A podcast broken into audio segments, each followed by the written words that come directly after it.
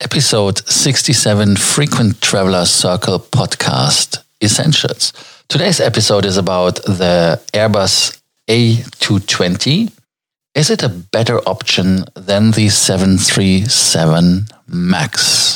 Welcome to the Frequent Traveler Circle podcast. Always travel better. Put your seat into an upright position and fasten your seatbelt as your pilots Lars and Johannes are going to fly you through the world of miles, points, and status.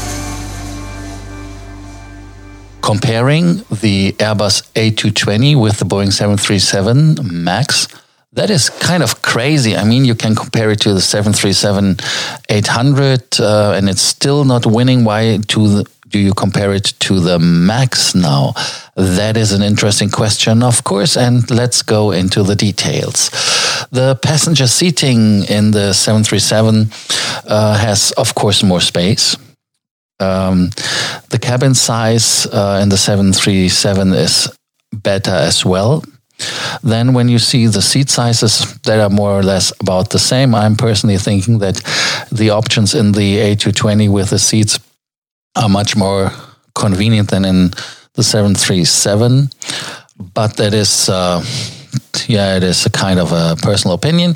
Then cargo capacity, yeah, of course, the Boeing because uh, the cargo on the 220 is very limited. And uh, when we go now to speed and cruise, 737. And then you ask yourself, um, why you're still comparing the Airbus 220. And uh, yeah, the Airbus has a range of almost 2,000 more kilometers than the Boeing 737s. It uh, means hundreds of more routes, more versatility when it comes to route planning. And that is one of the fields where the Airbus 220 is winning.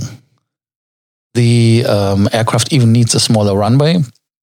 But um, what runways are nowadays so short? Fuel efficiency, more or less uh, the same. Then the price um, of the aircraft is uh, depending um, on the make and model you take uh, of the 737 MAX.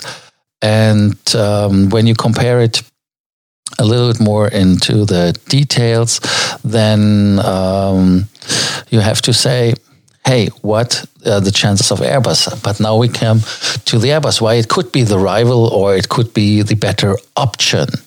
Um, Airbus is uh, now owner of the production for the Airbus A220 100 and Airbus 220 100. Uh, as we remember, it was uh, produced by Bombardier, uh, but Bombardier just pulled completely out. And um, Airbus is having, I think, 75% and 25% are owned by the Canadian province of Quebec near Montreal, where it's produced. So, um, that is the interesting part that Airbus is now stepping in, as it could cannibalize even the Airbus 2, uh, the Airbus 320 series. But um, they are sold out. They're completely sold out. The um, Airbus 320 series with a 19, 18, 20, 21, and with the 320 Neos and 321 Neos. Um, they have still 6,147 aircrafts on delivery.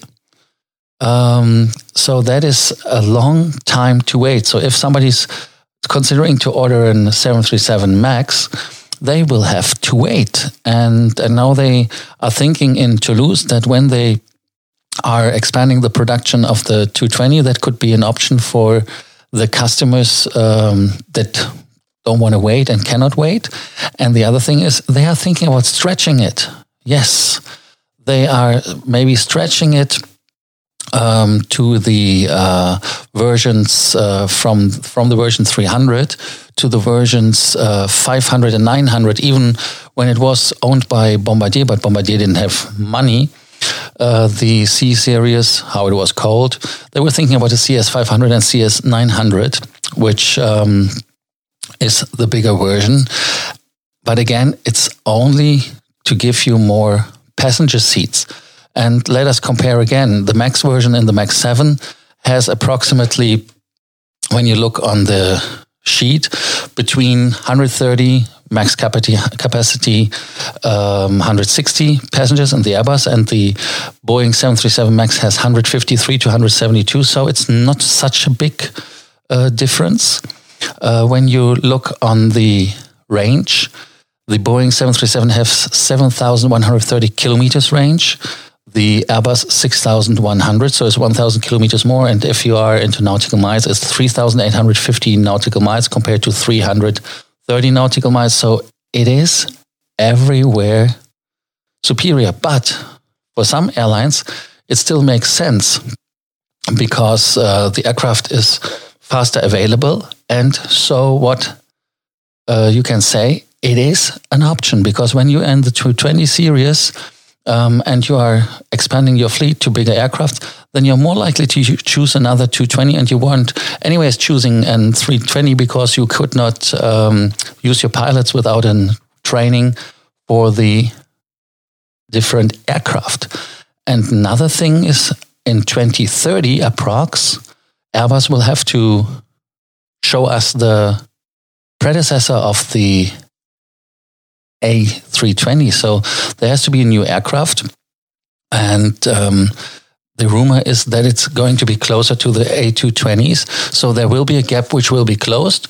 And so pilots who are flying an A320 or an A220 will be getting an aircraft in the next generation, which they can buy, fly both without differential training or without training.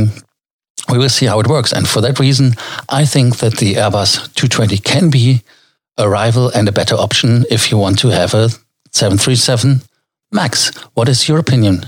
What do you like about the 220s? What do you like about the 737s? Let us know what you think. And we are happy if you have any other questions about more miles, more points, and more status. Do not hesitate to contact us anytime and do not forget to subscribe to our podcast, the Frequent Traveler Circle Podcast Essentials. Thank you. Thank you for listening to our podcast, Frequent Traveler Circle. Always travel better and boost your miles, points, and status. Book your free consulting session now at www.ftcircle.com now.